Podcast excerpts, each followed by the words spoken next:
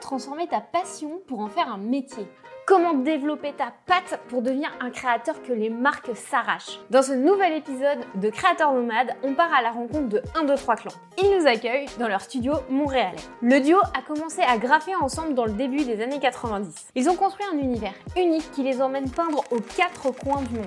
Ils sont aussi directeurs artistiques et graphistes. Parmi leurs clients, tu peux compter Nike, Adidas, Marvel ou encore Ubisoft. On va voir avec eux comment protéger ta passion mais quand même en faire un métier, mais sans jamais t'en dégoûter. Comment gérer le fait d'être parent de jumeaux tout en étant entrepreneur et globetrotter Comment leurs projets perso leur ont permis d'en arriver là aujourd'hui et devenir des créateurs uniques? Mais surtout, on va voir comment tu peux te lancer toi aussi en freelance sereinement d'après leur expérience. Nous, c'est Clem et Mumu. On s'est lancé deux défis. Le premier, convertir un autobus scolaire en cinébus studio de création et espace de formation pour nos projets Les Petits Aventuriers et le campus des créateurs nomades.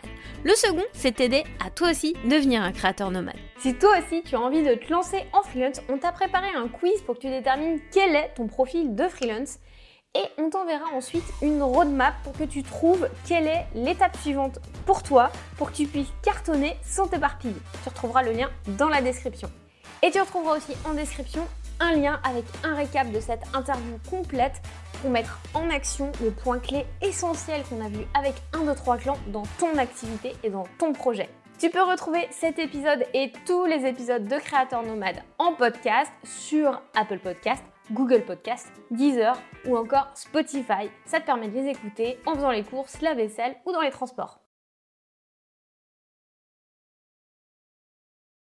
Est-ce que vous pourriez vous présenter en quelques mots Artistiquement, je dirais, on se définirait comme graffeur muraliste. On est aussi euh, graphiste, on adore le graphisme et on, vient de ce côté-là.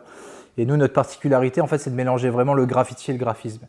Ce qui a donné notre studio de création, qui est un de trois clans, mais qui est aussi à l'origine le nom de notre groupe de graffeurs, qui est composé que de graffeurs en fait. Après, moi, je suis euh, Sienne, qui est mon pseudonyme euh, graffiti, S-C-I-E-N, comme science sans le C et le E. Et moi, c'est Chlore, K-L-O-R, non plus corrosif, mais en même temps, ça va avec la personnalité. Nous sommes Sienne et Chlore de 1, 2, 3 clans. Vous êtes expatrié ici parce que vous étiez originaire du nord de la France, si je ne me trompe pas. Fièrement, originaire du nord de la France. Oui, on est originaire de Lille, on va dire, et ses alentours. On est arrivé au Québec en 2007. Est-ce que c'est les influences euh, culturelles de Montréal qui vous ont attiré ici? On est arrivé ici un jour par hasard euh, lors d'un voyage, puisqu'on voyage beaucoup de par ce qu'on fait euh, à travers le monde. Mais en fait, je sais pas, il y a eu un coup de cœur sur Montréal. Et quand on est venu ici, on est rentré, on a fait les papiers, puis on est venu. En fait, il faut toujours faire ce qu'on a envie de faire et il n'y a rien qui nous arrête. Vous aviez déjà votre studio de création, parce qu'il me semble que toi, tu étais prof de français. Oui, ça.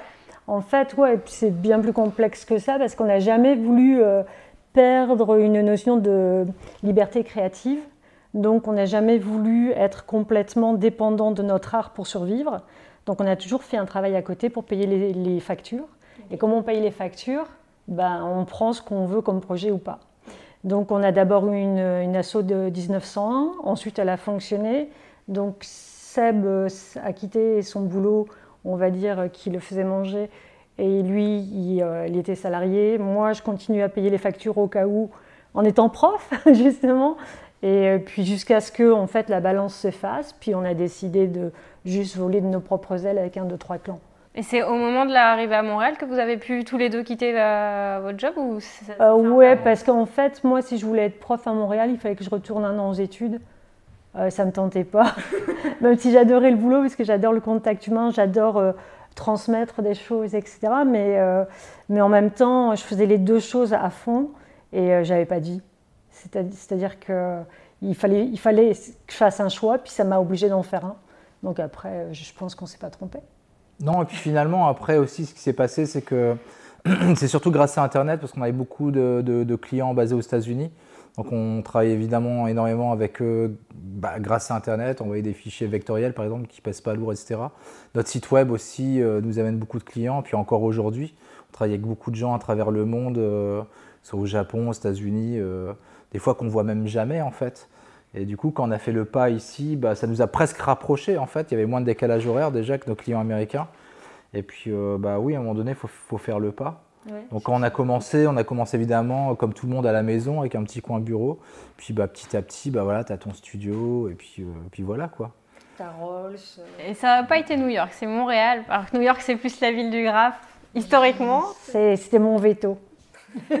non, mais en fait, à la base, on aurait aimé New York, et puis en découvrant Montréal grâce à des amis mm. qui étaient venus ici pour le boulot, bah, on a adoré. Et puis c'est génial parce qu'en plus, on peut parler français. Euh, c'est quand même une culture euh, nord-américaine. Et franchement, avec le recul, il n'y a aucun regret. On est tellement mieux au Canada. Ça aurait dû être New York ou Los Angeles, mais euh, là, en tant que maman, c'était un veto complet.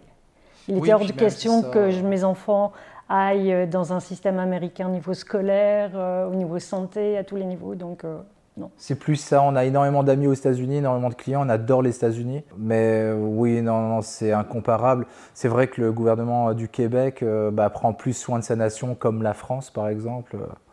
les États-Unis, c'est. Euh, en fait, l'avantage de Montréal, je trouve que c'est un peu un croisement de culture entre justement l'Europe et le contexte nord-américain où tu as un espèce de mélange assez unique entre justement, bah, il y, a des avantages et des désavantages, mhm. mais où tu as un peu un croisement des deux mondes et où c'est un peu un, espèce de... Surtout au Québec, je dirais même, parce que le reste du Canada, ça, enfin, pour ceux qui ne savent pas, ça, c'est vraiment encore euh, une autre culture, mais c'est vrai que les, les, les, les, Québécois, ils ont... Euh, je sais pas, cet état d'esprit de savoir faire la fête, de bouger, qui est vraiment très unique quand même euh, par rapport au reste du Canada, bah, qui nous va. Et puis en plus, euh, on a la même langue, donc euh, c'est beaucoup plus facile pour faire les démarches aussi, quoi. Tout ce qui est administratif ou n'importe quoi. Dans ta propre langue, tu te sens un peu moins déstabilisé, on dira. Et puis même, c'est génial de vivre ici. C'est ça, un coup de cœur. Donc, c'est comme quand tu es amoureux, si tu aimes, tu déménages voir ton amoureux, puis c'est tout. Donc, c'était pareil. Et vous avez dit euh, juste avant que vous aviez des contrats euh, un peu partout dans le monde, au Japon, aux États-Unis et tout. Ça, c'était même avant de partir de, France. Ouais. La question que les gens vont se poser, c'est ouais, mais comment je fais pour avoir des contrats au Japon, etc. Bah, en fait, nous, je pense qu'on a eu quelque part du bol d'être arrivé au début d'Internet, on va dire, euh, avant les médias sociaux. Donc les gens, oui, c'est vrai, c'était quelque part un peu plus galère parce qu'il fallait trouver des sites web, mais finalement, on était très peu on a fait partie de cette première génération en fait.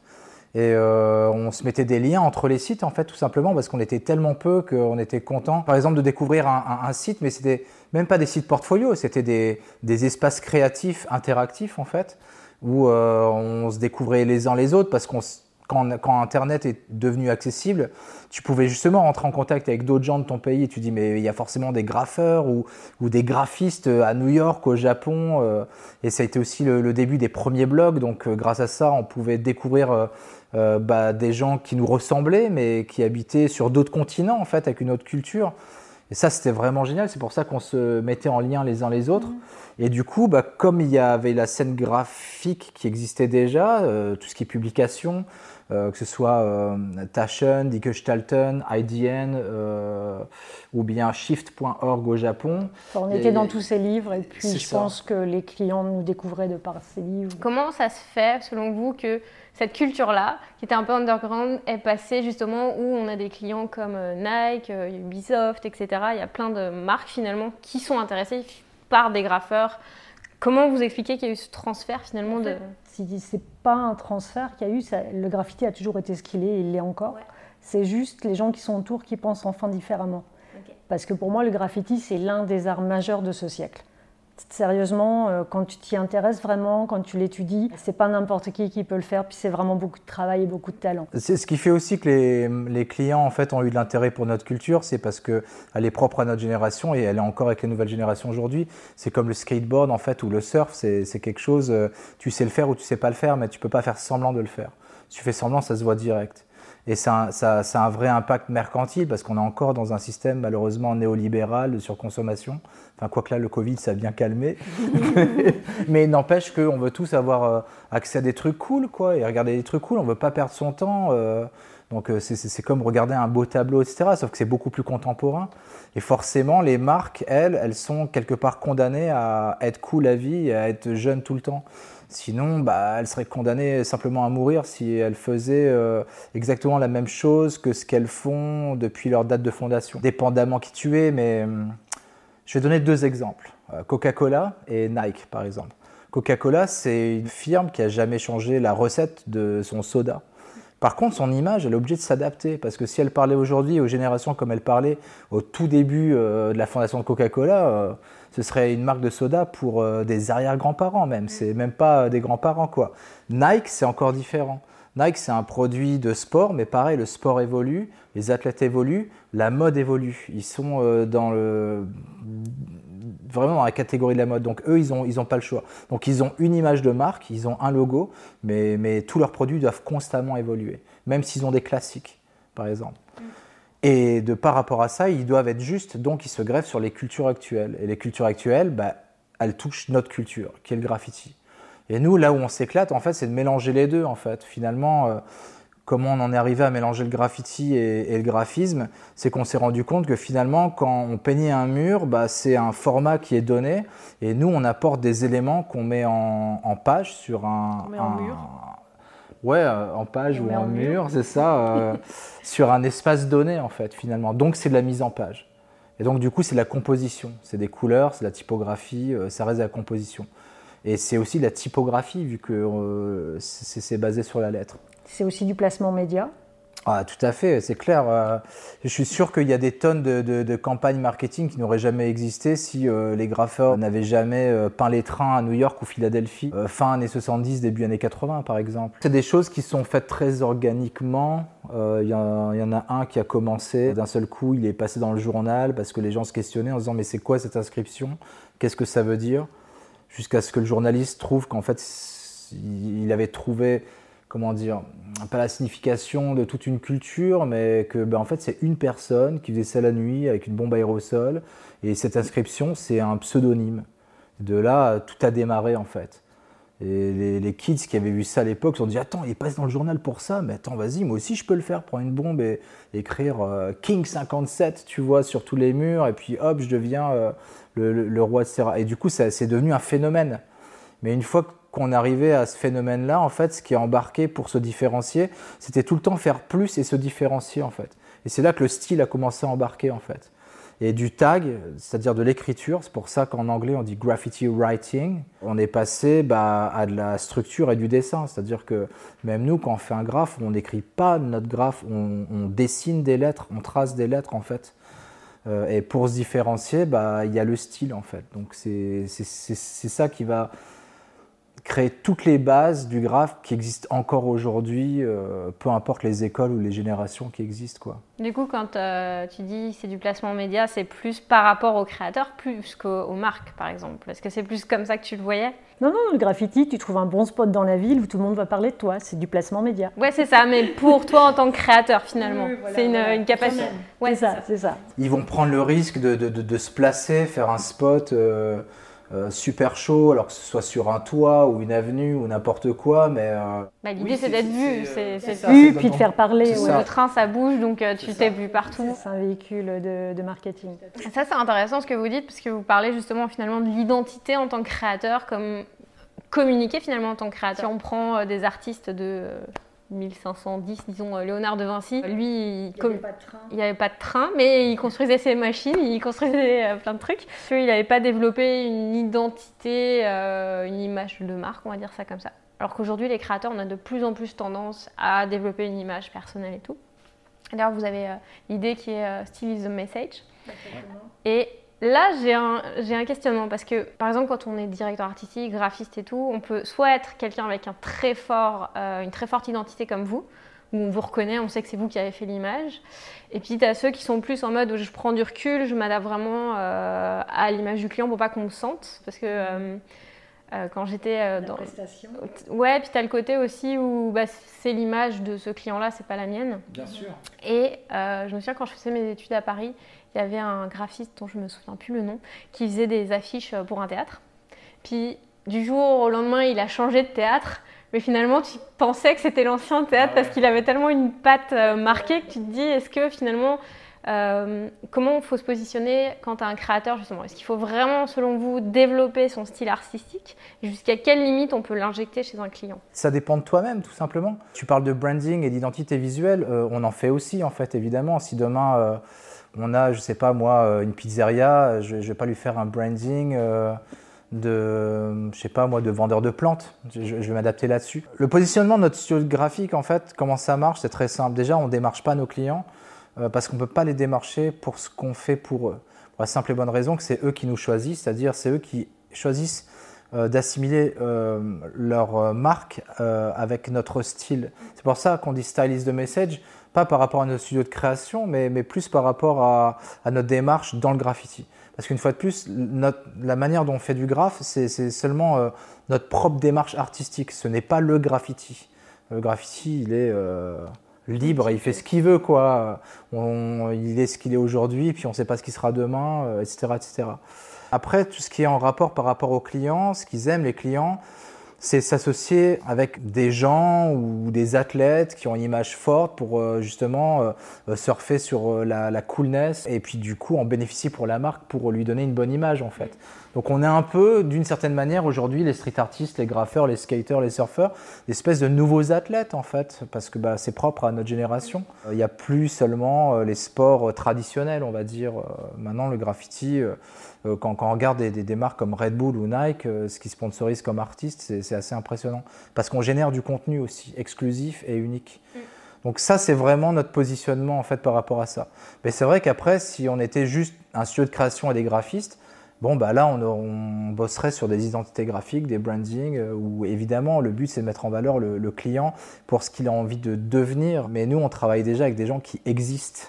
Donc, euh, c'est tout. C'est Nike ou Adidas qui va poser, par exemple, sa marque sur nos productions. Mais euh, en rien, on déforme nos productions. Nous, on reste nous-mêmes, puis on évolue dans, notre champ créatif, on va dire. Puis le, le message aussi, Style is a Message, ça vient un peu aussi de la culture graffiti qui est une culture assez chevaleresque, qui demande à chaque graffeur normalement de développer sa propre identité, de développer son propre style, de façon à ce que quand tu vois une pièce, sans la lire, tu sais qui c'est. Le graffiti, c'est pas quelque chose de mauvais, c'est hyper chevaleresque parce que tu vas prendre des risques pour rien, parce que surtout au début, quand on commençait, c'était même pas, même pas envisageable de gagner euh, ne serait-ce que 10 balles avec ça. C'est ça qui est vachement intéressant dans votre parcours, c'est que vous avez réussi à transformer. Euh, enfin, il y a d'autres graffeurs qui ont réussi à faire ce, transfert-là, mais vous êtes parti de quelque chose où on vous aurait dit peut-être au tout début non, mais ça va pas, euh, tu ne gagneras jamais ta vie en faisant des dessins sur les murs. Puis là, aujourd'hui, on est dans votre studio euh, à Montréal où vous avez euh, quand même des super euh, contrats, vous avez été publié, vous avez votre marque et tout. Je trouve que c'est vraiment intéressant de se dire, ok, en fait, peut-être qu'aujourd'hui, c'est pas le graphe dans le contexte dans lequel vous étiez en 1992, c'est peut-être autre chose qui est là, et peut-être qu'aujourd'hui, on dit que ce que tu fais, ça sert à rien, mais alors qu'en fait, si tu continues et que tu développes. De toute façon, tout ce qu'on fait, ça sert jamais à rien. mais il faut le faire. Et c'est comme n'importe quel accent dans la vie tout ce qu'on va développer, ça va faire qu'on est nous-mêmes, qu'on existe. Et nous, c'est ce qui s'est passé avec un, deux, trois clans, en fait. Jamais on a voulu ou pensé pouvoir en vivre. C'était pas une volonté, c'est juste une réalité. Donc, euh, on travaillait à côté pour payer euh, ce qu'il y avait à payer en facture, en loyer, ce que tu veux. Et puis, bah, ça, c'était juste notre passion, qu'on voulait préserver du monde de l'argent, de la manipulation, etc., pour pouvoir justement rester libre en création. Puis c'était surtout au début, si tu dis, moi quand j'étais à l'université, si je disais que j'étais une graffeuse, je pouvais être virée. quoi. C'est important et surtout au début de préserver sa passion et de ne pas laisser euh, l'argent. Euh, c'est-à-dire que des fois, j'entends des gens qui font des murales pour 200 dollars. Je dis, mais à 200 dollars, tu vas passer autant de temps? Va travailler dans un resto, tu te feras plus d'argent.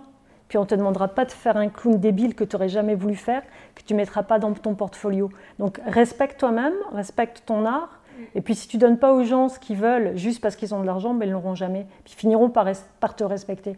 Nous, il y a des clients en gros à qui on a dit non trois fois parce que pour nous, c'était pas du 1, 2, 3 clans qu'ils voulaient, c'était du tel ou tel artiste. On fait bah voilà son email, puis je vous mets en lien. C'est pas un problème, c'est pas un projet pour nous, on va pas l'accepter, même si c'est peut-être bien payé, mais notre facture elle est payée.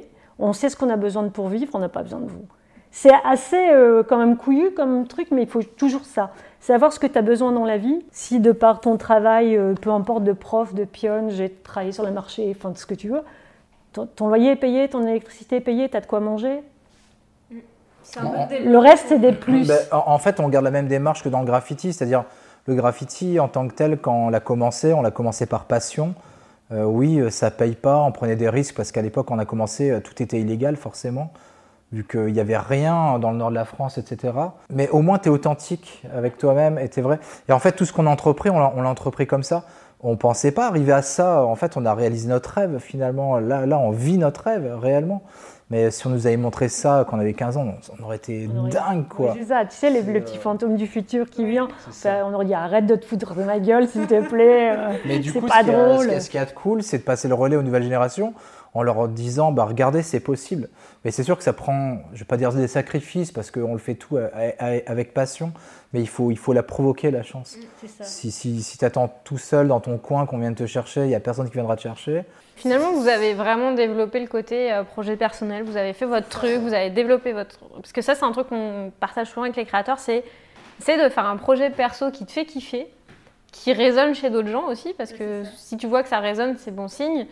Et peut-être que ton projet perso va faire aussi que tu vas attirer des gens plutôt que d'aller supplier d'autres personnes de te prendre à faire des contrats qui te plaisent pas, puis justement tu perds ta liberté créative. Quand tu fais ton projet perso, tu t'éclates, ça se sent, et puis euh, tu n'es pas face à des clients qui vont justement te, te comprimer ou ils vont venir vers toi, et là tu commences à avoir une... Oui, je pense qu'il y a deux types de parcours. C'est soit en début de carrière, tu acceptes tout de suite la prostitution artistique, parce que tu as besoin de manger ou parce que tu veux pas faire autre chose, tu veux pas te salir les mains, faire quoi que ce soit d'autre comme métier, puis tu veux faire que ta passion. Mais à long terme, je pense que c'est pas payant. C'est-à-dire que oui, nous, on a eu une, ascension très très lente parce qu'il faut l'instaurer son style, il faut l'imposer, puis ça se fait pas en deux ans, c'est certain. Mais aujourd'hui, euh, à l'âge qu'on a, nos amis qui sont à peu près comme nous et qui ont été euh, directeurs artistiques dans des boîtes, ils sont rendus seniors directeurs artistiques ils coûtent trop cher à la compagnie, alors qu'ils ont une très belle carrière dans la compagnie, et on va leur trouver une excuse pour les jeter dehors. Ils ont notre âge, ils ne retrouveront pas de boulot, ils ne se sont pas construits un style, ils sont personne. Vous avez, en fait, que nous, un capital, nous, on est un, deux, trois clans, c'est nous-mêmes, on n'est pas développé genre une grosse compagnie, on est juste deux, on va jamais se virer, puisqu'on a bâti durant toutes ces années, on l'a bâti pour nous. Mm. On ne l'a pas bâti pour quelqu'un ou une, une société, une compagnie, ce que tu veux, qui un jour te jette comme un, vieux mouchoir sale. Quoi. Et, c'est horrible parce que quand ça arrive, en plus, ils te disent que tu n'es plus à la page, enfin, ils trouvent toutes les excuses pour euh, reprendre un junior qui va débuter avec un salaire euh, de base.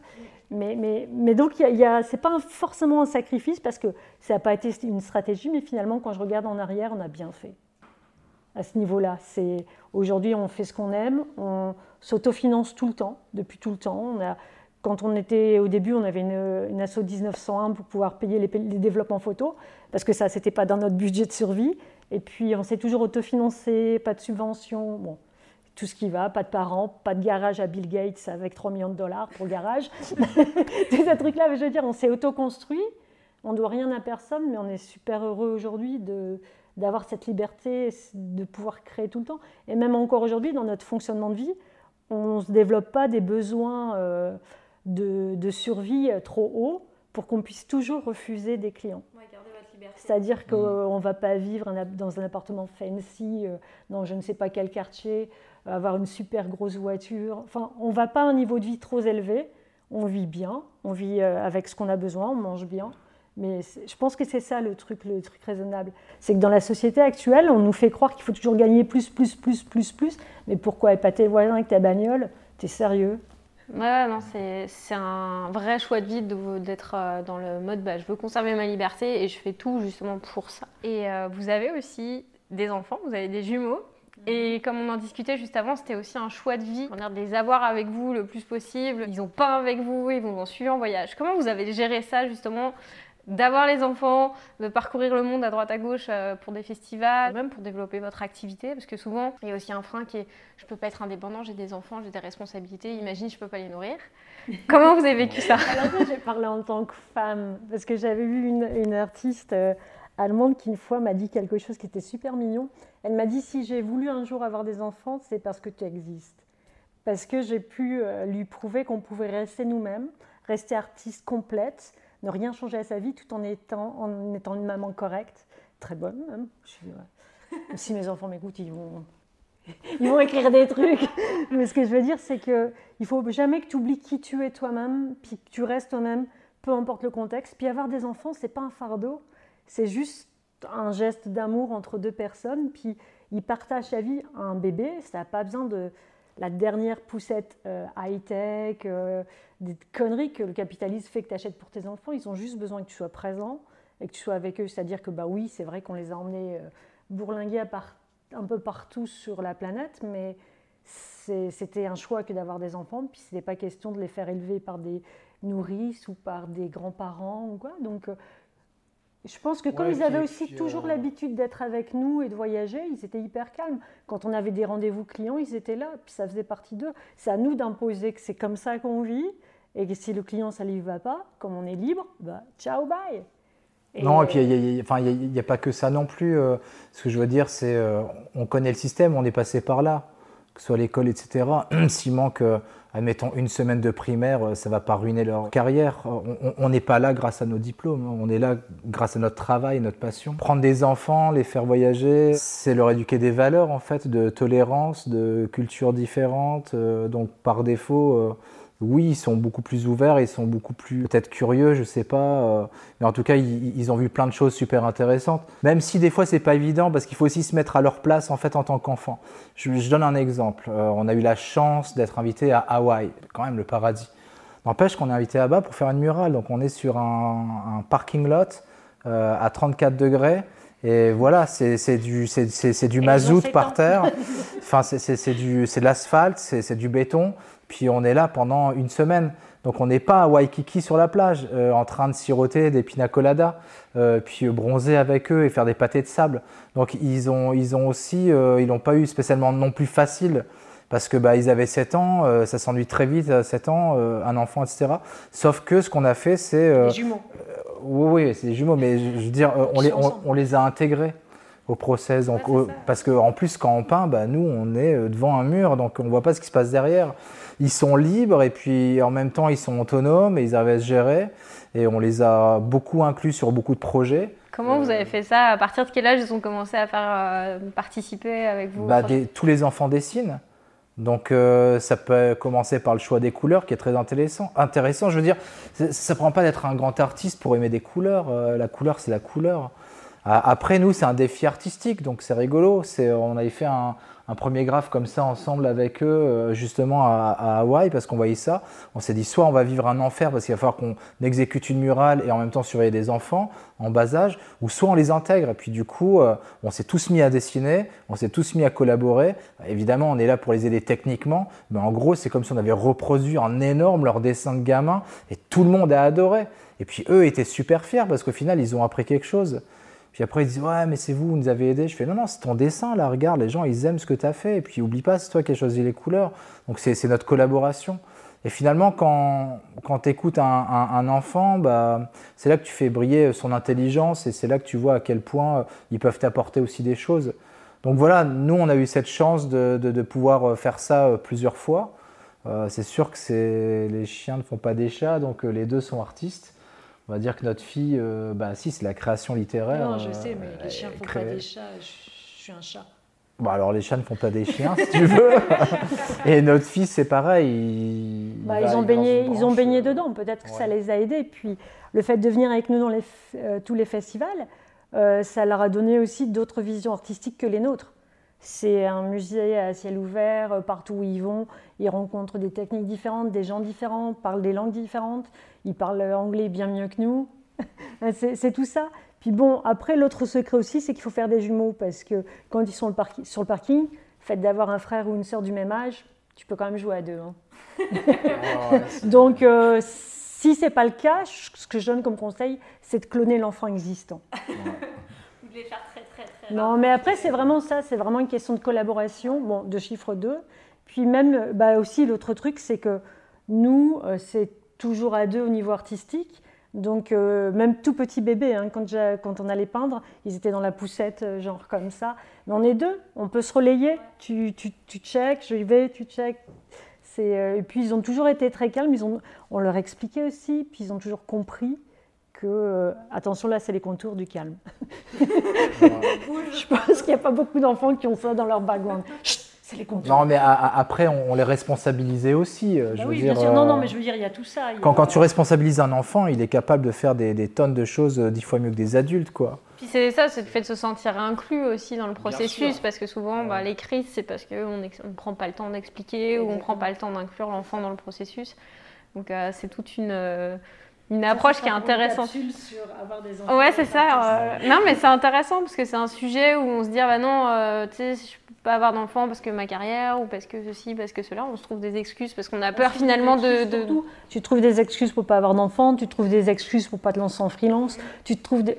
C'est de la peur, hein. C'est ça. C'est la peur de, de passer à l'action. Et vous parliez justement du fait que vous travaillez euh, tous les deux en collaboration. C'est vraiment des piliers aussi de votre identité parce que vous, vous collaborez vachement ensemble sur des graphes, euh, en, surtout. Vous- Et est-ce que c'est toujours fluide ou est-ce que vous avez des moments où ça va être moins fluide? Est-ce que c'est vraiment quelque chose qui, qui est toujours... euh, C'est là qu'on répond deux choses différentes. Non mais, non, non, mais en fait, je vais répondre la, la- la même chose qu'on répond tout le temps. Nous, on est habitués à travailler ensemble parce qu'on a commencé à faire un graphe. Donc, quand on fait des graphes, c'est très facile. On a un fond commun et chacun fait son graphe. Donc, il y a un graphe Sienne, il y a un graphe Chlore. Mais le, le- le but final, c'est pas un battle où qui va être le meilleur des deux et qui fera le meilleur graphe. C'est une production euh, collective. C'est oui, non, mais moi, j'ai tendance à beaucoup aimer ces graphes aussi. Euh, et puis, je dis souvent que c'est elle qui fait le meilleur graphe. Mais c'est faux. c'est pour que je lui fasse à manger le soir. Et même pour les projets clients, est-ce que vous travaillez tous les deux simultanément sur Ouais, le même le projet et vous, avez chacun- en fait, c'est plus dur à discerner ce qu'on fait en graphisme parce qu'on s'échange les fichiers. Mais euh, la manière dont on fonctionne, en fait, c'est dès que nous on approuve, bah ça y est, c'est fini en fait. Mais ça, là, c'est vraiment une, une collaboration euh, très, euh, euh, comment dire, ouais, c'est ça, vraiment fusionnelle, ouais. Euh, bah, comme l'étoile, etc. euh, c'est, c'est, euh, c'est non, non, mais je- genre les- Oui. l'étoile derrière, on fait toute la composition, les couleurs, etc. Mais euh, on s'arrête une fois que tous les deux, on est satisfait. Puis après, on passe à un autre projet, on y va. L'avantage d'être euh, partenaire dans le sens où on l'est, partenaire plus plus, on va dire, c'est qu'il n'y a pas de rivalité entre nous. C'est-à-dire qu'on a exactement le même but, les mêmes problèmes. Par exemple, si tu es associé avec un autre graphiste, puis lui vient d'avoir un enfant qu'il a besoin de débloquer des fonds. Bah, c'est pas ta réalité à toi, mais nous, on a toujours les mêmes problèmes, toujours la même réalité. Puis euh, on, on va dans le même sens quoi qu'il arrive. Donc Y a il n'y aura, pas- concurrence. il y aura pas une Ouais. concurrence en disant Ah, c'est toujours toi qui amène les clients, Ah, c'est toujours moi Ouais, tous les problèmes qu'il peut y avoir qui existent entre partenaires. Euh, là, non, c'est pas c'est pas le cas. Et puis, quand on discute ensemble, on a aussi assez confiance l'un dans l'autre pour pas que s'il me dit quelque chose, je le prenne mal, parce que je sais qu'il m'aime, puis que c'est pas euh, ça, mais que c'est dans l'intérêt de, de la production. Et il n'y a, pas ces- y a pas toutes ces questions qui viennent parasiter en disant Ah, pour qui il se prend euh, Oui. Vous avez une communication, une bonne communication aussi pour être capable d'entendre le message de l'autre ou vous dire les. C'est ça. C'est ça, la, la- la finalité, c'est le- c'est vraiment le résultat final de notre collaboration. Donc des fois, je peux être super bloqué sur un graphe, puis j'ai aucun problème à ce qu'elle vienne sur mon graphe euh, bidouiller mes couleurs ou le remettre, parce que elle est là pour m'aider, tout comme je suis là pour l'aider en fait. Donc euh, il n'y a, il y a- il y a aucune rivalité en fait. Le, le- le seul but, c'est qu'à la fin, quand on a fini un truc ensemble, bah, on soit content en fait et qu'on dise ah ouais c'est pas mal. Mais ça nous est déjà arrivé plein de fois de, de recommencer à zéro soit mon graphe ou son graphe pour être sûr que ça fonctionne en fait. Vous êtes l'idéal de la collaboration en fait. Bah oui. Bah, non, je sais pas. Bah oui, mais, mais pour ça, ça prend aussi de coucher ensemble. C'est ça. Ouais, c'est ça. Alors, euh, ceux qui sont associés, essayez ça. non, mais, mais on se connaît depuis qu'on a l'âge de 16 ans, euh, on s'aime et on se respecte. Ouais. Euh, et donc, ouais, c'est ça, il n'y a pas tous les parasites euh, psychologiques euh, qui viennent interférer. euh. Ouais, Dans la création, en fait, c'est ça. Non, mais parce que tu as ouais. le droit, c'est c'est dans la psychologie humaine que de toujours se remettre en question. Mais quand c'est quelqu'un que tu aimes et que tu respectes et dont tu n'as aucun doute sur son, comment dire, ses intentions, euh, ça, passe, ça passe crème. Ouais, c'est ça, exact. non, mais c'est Ouais. ça en fait. C'est l'avantage d'être partenaire et de vivre ensemble, je pense. Hum, Vous avez construit une marque. Donc vous avez les t-shirts sur vous en ce moment. Je pense que c'est le rêve de pas mal de créateurs de développer sa marque, ses t-shirts et tout. C'est un, c'est un- c'est un kiff. Et j'ai lu que vous l'utilisiez pas mal aussi comme laboratoire, comme euh, ouais, espace créatif où vous laissez aussi euh, aller vos idées, etc. Ça prend quelle place dans votre, euh, dans votre vie? Bah, c'est pareil, on est, on est passé par. euh, Je, crois- je crois que ce qui est génial quand tu es autodidacte, c'est toutes les erreurs que tu fais en fait. Donc on a, on a probablement dû faire euh, toutes les erreurs avec la naïveté qu'on avait avant de n'importe quelle marque à ses débuts. euh, qui n'est pas baqué par euh, des grands groupes ou euh, énormément de fonds, par exemple. Mais en même temps, on garde cette authenticité comme le graffiti. Et finalement, bah, il faut des fois savoir accepter des choses plus humblement. Et aujourd'hui, par exemple, notre marque, comment on la considère euh, Bah oui, c'est génial parce qu'on fait ce qu'on veut. On fait pas tout ce qu'on veut parce qu'il y a des pièces qui coûtent très cher. Par exemple, on aimerait faire des varsity jackets ou bien, je sais pas. Mais en termes de production, c'est vraiment très cher parce que derrière une marque, il faut d'abord payer la production. Avant de se faire un dollar, quand as ta marque, il faut déjà que tu vendes ton stock pour arriver à zéro. Ça, c'est vachement important de le savoir. On, a notre marque et euh, on, on fait que ce qu'on veut comme des gamins. Euh, mais ça, on, peut le faire comme des gamins parce qu'on a eu toutes ces erreurs euh, qu'on a commis au début, c'est-à-dire ressortir des collections trop grosses euh, ou peut-être pas avoir assez d'argent pour le faire. Vous fonctionnez en commande, vous que vous fabriquez par exemple votre, votre t-shirt ou le, produit que vous allez créer. Vous faites produire par une équipe, vous stockez tout ça ici et ensuite vous livrez à vos clients. ouais, et, et encore avant ça, photoshoot, mise en ligne, programmation, shipping, deal avec euh, tous les Post Canada et autres pour pouvoir shipper ça dans des conditions correctes et le moins cher possible pour nos clients. En fait, quand on a créé notre marque, c'est comme tout ce qu'on a créé en objet concret. Donc on va dire ce qui n'est pas euh, du design, mais ce qui est du... On a toujours créé ce qu'on avait envie d'avoir pour nous. C'est con, mais c'est comme ça qu'on a créé des mugs, parce que on, après, après la période HLM où on avait récupéré la vaisselle de tout le monde, on avait tout en dysfonctionnel, euh, genre, enfin bref, tout le monde a vécu ça en jeune couple. On s'est dit, on va quand même s'acheter euh, six tasses pareilles qui est genre la même couleur. Et puis là, tu vois que c'est cher et que c'est moche, ou que c'est Ikea maintenant. On s'est dit, ok, ben, moi je travaillais dans un restaurant à ce moment-là, et puis un représentant qui passe dans le restaurant pour mettre les noms des restaurants sur les assiettes, tout ça et tout ça. tu pourrais aller jusqu'où Puis c'est comme ça qu'on l'a créé. Mais en fait, c'est à chaque fois qu'on a, un, manque qu'on crée un objet. Donc quand c'est un objet euh, qui est maintenant sur le site, malheureusement, quand tu crées quelque chose, tu ne peux pas le créer à pièce unique parce que ça coûte vraiment cher. Alors ce qu'on faisait, c'est qu'on créait une centaine pour avoir ça pour nous, puis vendre le reste. Donc c'est vraiment comme ça qu'on a fonctionné aussi avec la marque. C'est-à-dire qu'on travaillait pour euh, beaucoup de marques à leur faire des designs, mais le problème, c'est que quand tu fais un design pour une marque, toi, tu l'auras peut-être dans deux ans parce que tu es l'étape 1. Et puis si la marque elle n'est pas bien organisée, les gens qui vont la commercialiser n'ont aucune idée de qui a fait le design, ils s'en foutent et t'enverront jamais de sample. Donc de là on s'est dit, ouais? ouais ouais, ouais, Pas, toutes les marques. Pas toutes les marques, mais euh, par exemple euh, la grosse collab qu'on a fait avec Adidas, on a failli pas avoir de morceau. Ah ouais? Oui. Donc c'est quand même les Donc c'est ce genre de frustration. Et puis on s'est dit, ben écoute, on va faire un design parce qu'on tous nos designs, on les fait sur des délires euh, qu'on a ensemble. On s'est dit, OK, ce design-là, on va faire un t-shirt, on regarde dans ce qu'on s'est fait, puis pareil, autoproduction. Donc on peut en créer autant de designs, puis on va le vendre. Puis quand celui-là a été vendu, on a fait plus de designs. Quand celui-là a été vendu, on a fait des pulls. Quand ça a été vendu, on a fait des casquettes. Enfin, toujours autofinancé, toujours un par un. Mais euh, quand on dit que la marque, c'est un laboratoire, c'est qu'on est complètement libre. C'est-à-dire qu'on a fait des, designs pour Red Bull où ils nous ont demandé de ne pas mettre de cigarettes, parce que ce n'est pas santé.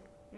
Mais sinon, on a envie de faire un, personnage sur notre, euh, sur notre marque qui fume, on est libre de le faire. En fait, c'est ça, c'est avec toute l'expérience qu'on a acquis.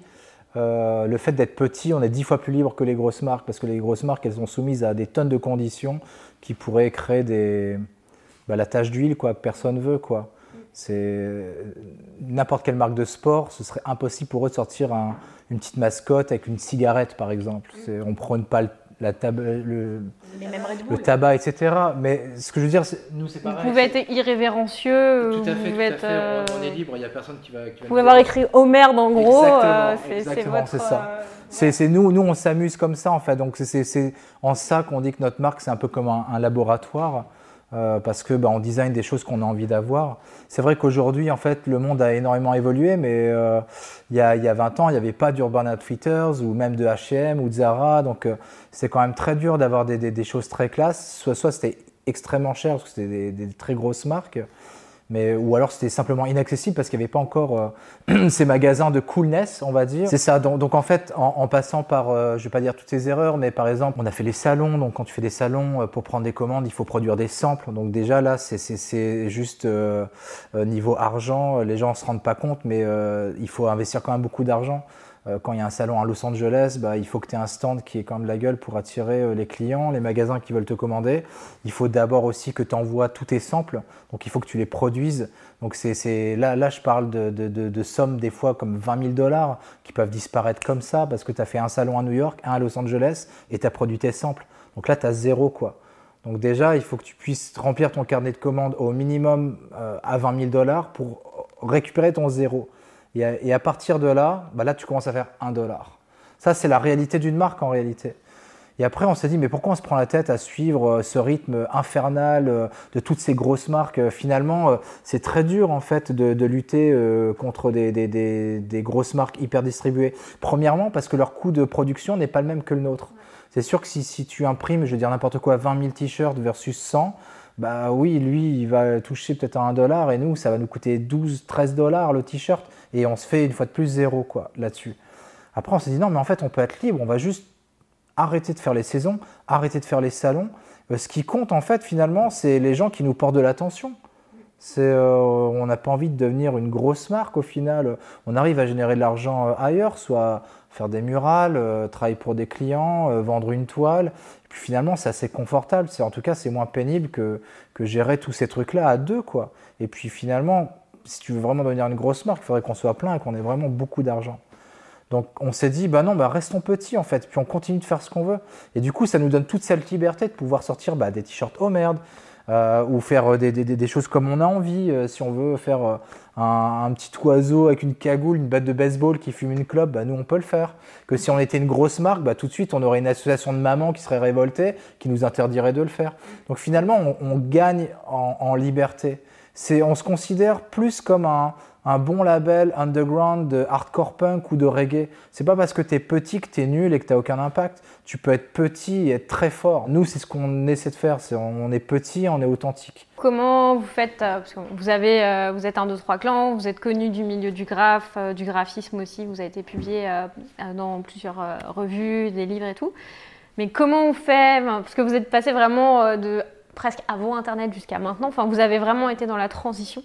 Puis aujourd'hui, on arrive encore dans d'autres systèmes avec les réseaux sociaux. On en parlait un peu avant. Comment aujourd'hui vous attirez des clients? Comment vous faites pour euh, bah, développer votre marque Pour aussi garder euh, du temps pour vos autres projets, pour faire des murales?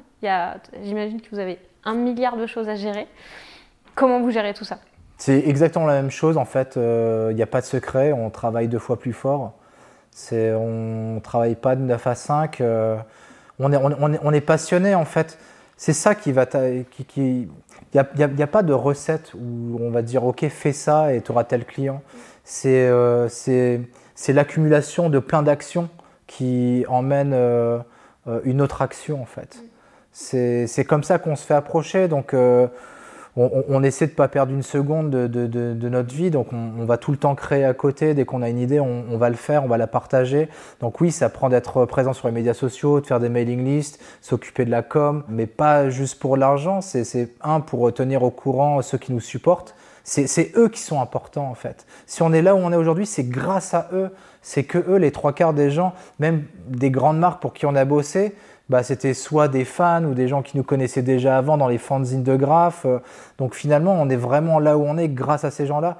Et finalement, il n'y a, y a, que en fait, qui, qui méritent réellement euh, toute notre attention. En fait. Mm. Donc euh, déjà, nous, on, on, donne le meilleur de nous-mêmes euh, pour pas se mentir et se trahir, mais aussi pour respecter ces gens-là. Et donc du coup, tout le monde y gagne en fait. C'est ce qu'on appelle un peu le côté euh, égoïste positif. C'est-à-dire que si tu donnes le meilleur toi-même, bah, tout le monde l'appréciera en fait. Après, si les gens ils aiment pas, c'est ça. par exemple, euh, pour notre marque, on la porte. Donc au niveau de la qualité du t-shirt, ça arrive que des fois il y a un fournisseur qui soit un peu, mais on le porte, donc on va le savoir, donc on va couper ce fournisseur. On fait des choses qu'on aime, puis on fait des choses qu'on porte, donc on les fait bien pour nous. Donc si on les fait bien pour nous, on peut pas donner mieux à toi. Donc il y, a ce côté-là. Puis euh, dans tout ce qu'on fait aussi, c'est toujours dans la même. Euh, je vais complètement euh, démystifier le graffiti. Le graffiti, c'est d'abord un partage. Ce que les gens appellent du vandalisme, c'est du musée à ciel ouvert. Quand, quand, on fait une pièce, on la fait pour tout le monde, pour la partager. Sinon, bah, on trouverait des endroits secrets et puis on les effacerait juste quand on a terminé. Donc c'est aussi pour ça, parce que je pense que au-delà de ce qu'on crée, au-delà de notre philosophie, parce que ça s'applique à plein d'autres arts. C'est-à-dire que nous, on parle de ça parce que c'est le graffiti, mais quand on parle avec d'autres personnes qui font de la vidéo, qui font de la photo, qui font de la danse, finalement, le, squelette est le même. C'est vraiment euh, te développer toi-même, développer ton style, travailler fort, puis pas prendre en compte euh, ce que la société veut de toi. C'est une question de partage. Et, étonnamment, justement, quand c'est comme ça, peu importe la chose que tu es en train de faire, tu es tellement bien dans ta peau que tu brilles. Et quand tu es bien dans ta peau et que tu brilles dans ce que tu fais, enfin, intérieurement, on s'entend, bah, c'est ça que les gens ils veulent et c'est pour ça qu'ils viennent vers toi. Finalement, tu attires des, des clients, des gens, peu importe. Même, même dans attirer des gens, ça peut être attirer un autre artiste avec qui tu vas sympathiser, échanger, peindre, avoir des bons moments. C'est pas juste client, mais en fait c'est ça, c'est sois toi-même, développe ta puissance, tu brilles, et puis ça t'amène tout. En fait, c'est ça, c'est développer ces différences. C'est très drôle parce que on est dans une société en fait où on voudrait tous être quelqu'un d'autre, excepté nous-mêmes, alors qu'en fait la, la, vérité c'est euh, toi-même justement pour qu'on ait envie justement de voir ce que toi tu peux apporter. Notre espèce n'est pas différente de la nature en fait. Si tu prends un arbre en fait euh, qui, qui, va faire certaines feuilles, l'autre arbre qui peut être de la même espèce va faire d'autres feuilles, mais il n'y a aucune feuille qui sera exactement euh, unique en fait. C'est juste la même espèce. Bah, nous c'est exactement la même chose. Et finalement c'est ça euh, qui, qui, attire les clients vers ce qu'on fait. Finalement c'est notre côté unique. Tout comme bah, nous on est attiré aussi par plein d'autres artistes qu'on adore. Euh, que ce soit euh, niveau musical, euh, que ce soit dans tout, le design, la bouffe, les habits, les marques. c'est parce qu'on aime ce côté unique. Si, si Nike ressemblait à Adidas, il n'y aurait aucune logique à aimer l'un ou l'autre, en fait, vu qu'elles se ressemblent. Mais non, ce qu'on aime, c'est justement leur différence. C'est faire confiance, puis travailler dessus. Est-ce que c'est ça, ce que vous donneriez comme conseil à un créateur qui aurait envie de se lancer? Bah, C'est ça qu'on veut dire par style is the message. Mm. C'est finalement c'est ta personnalité, c'est qu'est-ce que toi tu peux apporter d'autre que les autres, mais pas pour écraser l'autre ou être meilleur que l'autre. C'est t'es qui toi en fait? C'est ce qu'on aime chez les stars. Puis souvent le truc qui est difficile, c'est quand tu fais pas euh, ce que toi tu as envie de faire profondément, que tu essayes d'aller faire quelque chose qui te ressemble pas juste pour rentrer dans la petite case qu'on attend de toi ou pour essayer de faire plaisir aux algorithmes ou pour. Euh, ça. Il faut réussir à trouver le truc qui toi te fait euh, te rend unique euh, et que tu ne vas pas tomber bah, finalement dans, le, dans une pâle copie de quelque chose ou dans un faux toit. Mais, mais c'est pas compliqué, hein, c'est pas compliqué, il faut juste être vraiment soi-même. Il faut même pas se prendre la tête à se poser la question. C'est pour ça que, euh, je vais dire n'importe quoi, on aime Jimi Hendrix, Public Enemy, Beastie Boys, parce que... Bah, prenons, admettons, trois groupes de rap, j'ai n'importe quoi, que ce soit Beastie Boys, Public Enemy et Wu-Tang, bah, ils font tous les trois du rap, ok, d'accord, euh, mais ils, ils, le font à leur manière. C'est ça qui est intéressant en fait si les trois faisaient exactement le même type de rap avec les, mêmes sonorités et les mêmes messages, ce serait euh, bah, chiant, quoi, en fait. C'est ça qui est intéressant, c'est parce qu'on se dit souvent, euh, quand tu débutes, euh, je me souviens, j'avais pas mal de gens autour de moi qui disaient non, mais tu sais, je ne vais pas me lancer, enfin, j'ai rien à apporter de plus que tel ou tel photographe ou bah, tu sais, des photographes, il y en a plein, mais non, c'est pas vrai, parce que tu as ta propre identité, tu as ton regard, tu as ton, ce que tu apportes, et puis on a Beyoncé, on a du rap, on a de la musique classique, on a tout. et... dire que dans ces cas-là, l'art contemporain n'existe juste pas. on se serait arrêté à De Vinci, puis depuis, il n'y aurait plus rien. Donc non, et il y aura encore d'autres choses, il y aura d'autres mouvements euh, après nous qui vont naître, dont on n'a aucune idée. C'est ce qu'on dit toujours, si... Euh, à nos parents, on leur avait demandé quel métier on allait faire, euh, ils n'auraient pas pu le dire, ça n'existait pas. Donc euh, c'était juste débile.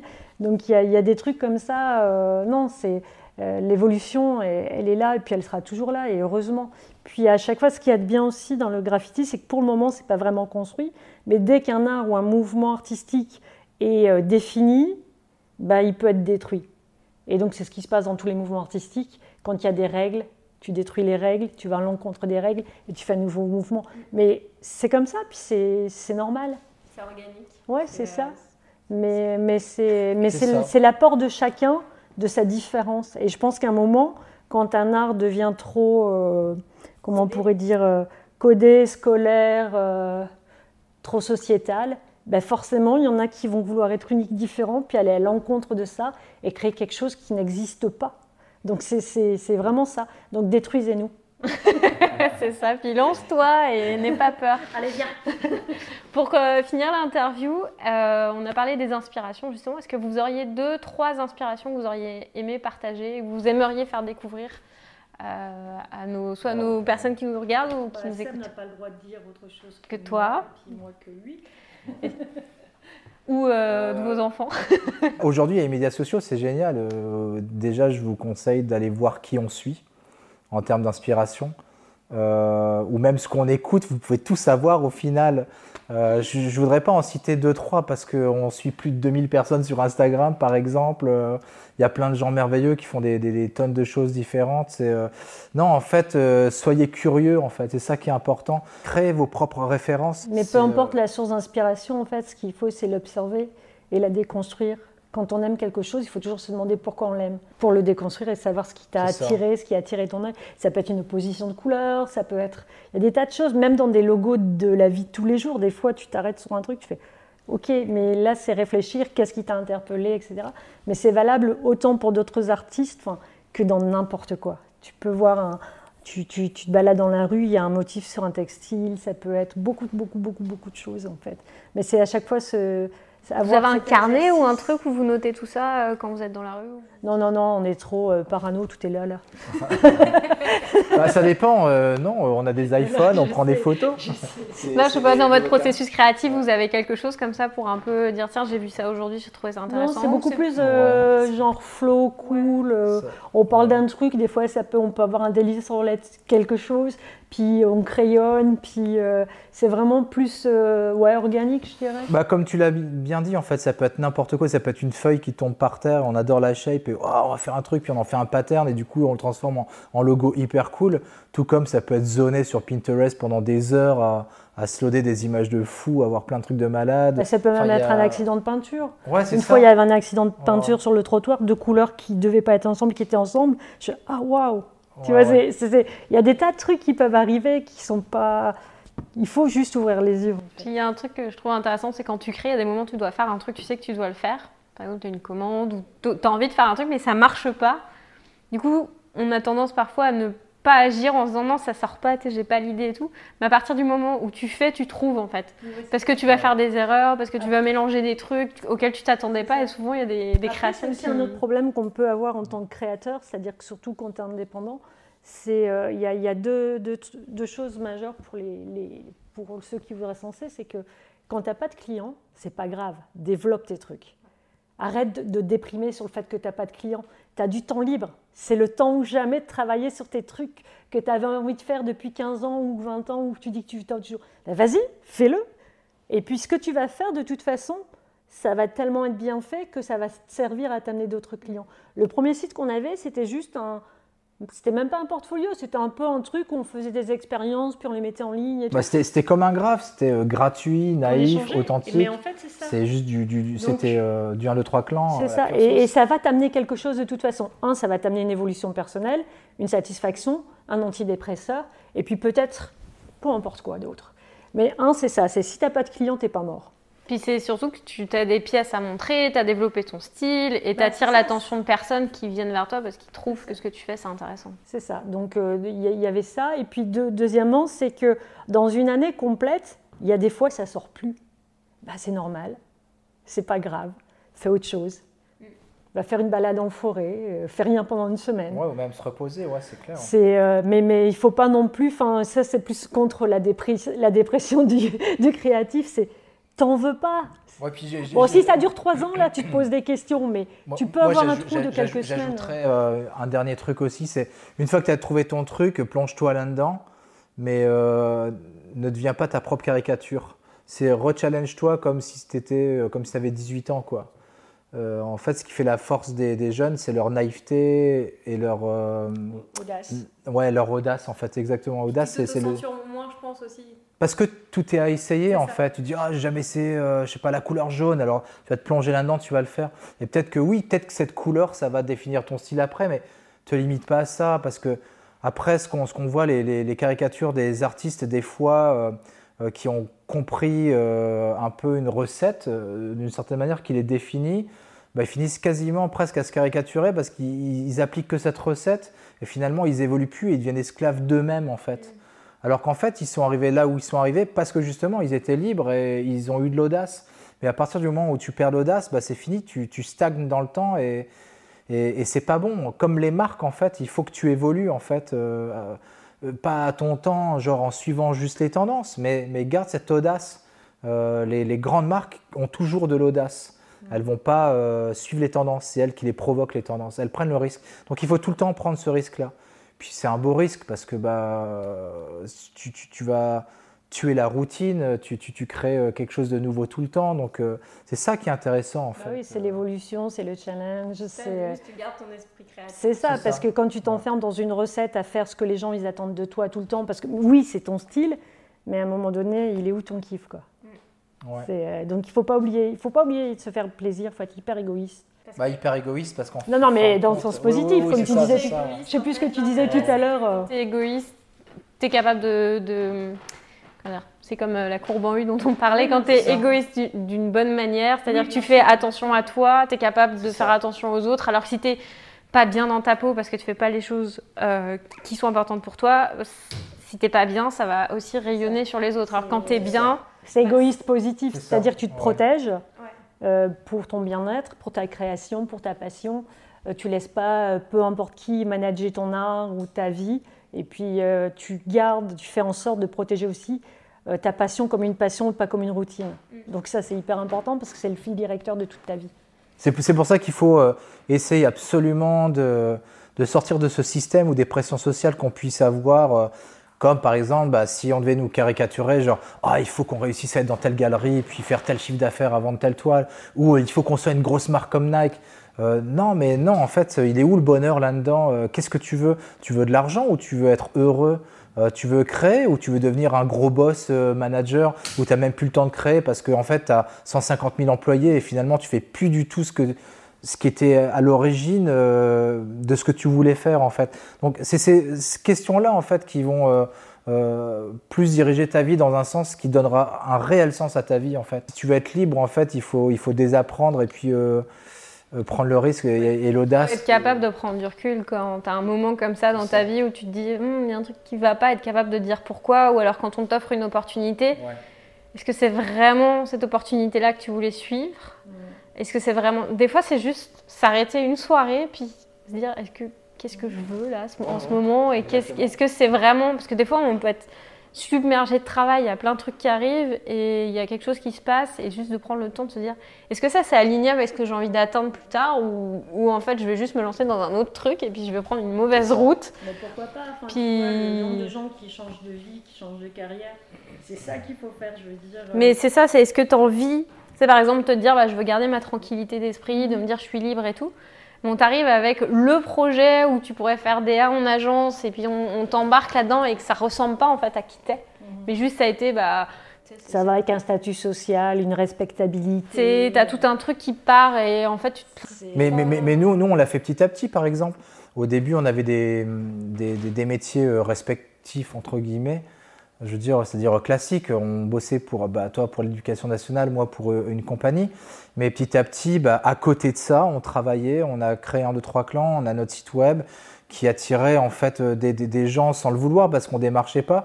Puis petit à petit, on se dit ah bah peut-être qu'on pourrait en vivre. Alors c'est vrai que dans un premier temps, on gagnerait peut-être pas autant, mais on peut en vivre. Et et t'imagines demain si tu peux juste vivre de ce que tu adores faire, bah, tu lâches ton boulot. Mmh. Et là, bah tu ouais. prends le risque. Mais on ne s'est pas lancé inconsciemment ou parce qu'on est des gosses de riches, loin de là. Ça, quand on est arrivé au Québec, on s'est dit, OK, on se donne un an ou deux, puis on verra. Sinon, on est en pleine santé physique, on a des bras, des jambes, un mental, on peut aller travailler n'importe où. Oui. Mais donnons-nous la chance de le faire. Tu peux te donner un délai d'un an, deux ans, comme quand tu pars à l'étranger après tes études. Donne-toi la chance d'eux, puis ça marche pas. C'est pas faire machine arrière, mais c'est broquer, il faut que tu payes ton loyer. Bah, travaille à côté. Mais nous, on a toujours et travaillé à côté au début, et les soirs, les week-ends, on bossait à deux là-dessus sur nos projets. Mais c'était pas du travail. C'était, mmh. on le voyait pas comme ça, tu vois. C'était, oui, c'était un projet. Ouais. C'était pas, donc c'est plus ça, mais je pense qu'il faut se faire confiance et se donner du temps. Le meilleur conseil qu'on donne tout le temps à tout le monde, c'est écouter personne. Euh, suivez votre instinct, c'est super important. Et puis vous, vous, ferez votre propre bilan. Et puis ça marche pas, c'est pas grave. Vous, vous essayerez encore. Euh, nous, on n'a pas euh, un chemin de, succès, on a un chemin d'expérience. On se trompe une fois et quand tu trompes une fois sévèrement, t'apprends quoi. Et après, tu recommences plus. Et bah, ok, c'est un- une petite étape au-dessus. Et c'est comme ça pour tout, je pense, tout le monde. Puis il faut pas abandonner à ce moment-là. Là. Faut, t'as fait Bah, une erreur, t'essayes de, tu l'apprends, tu la corriges, puis C'est tu la ça. refais plus, et puis après, T'abandonnes t'abandonnes t'a- t'abandonnes pas, ça. tu continues parce que tu auras aussi des super bons trucs qui vont se passer. et- C'est ça. Et quand tu regardes en arrière, bah, tu te dis bah, finalement, je sais faire plein de trucs. Donc, J'espère que ça donnera envie euh, aux gens en fait, euh, de se lancer.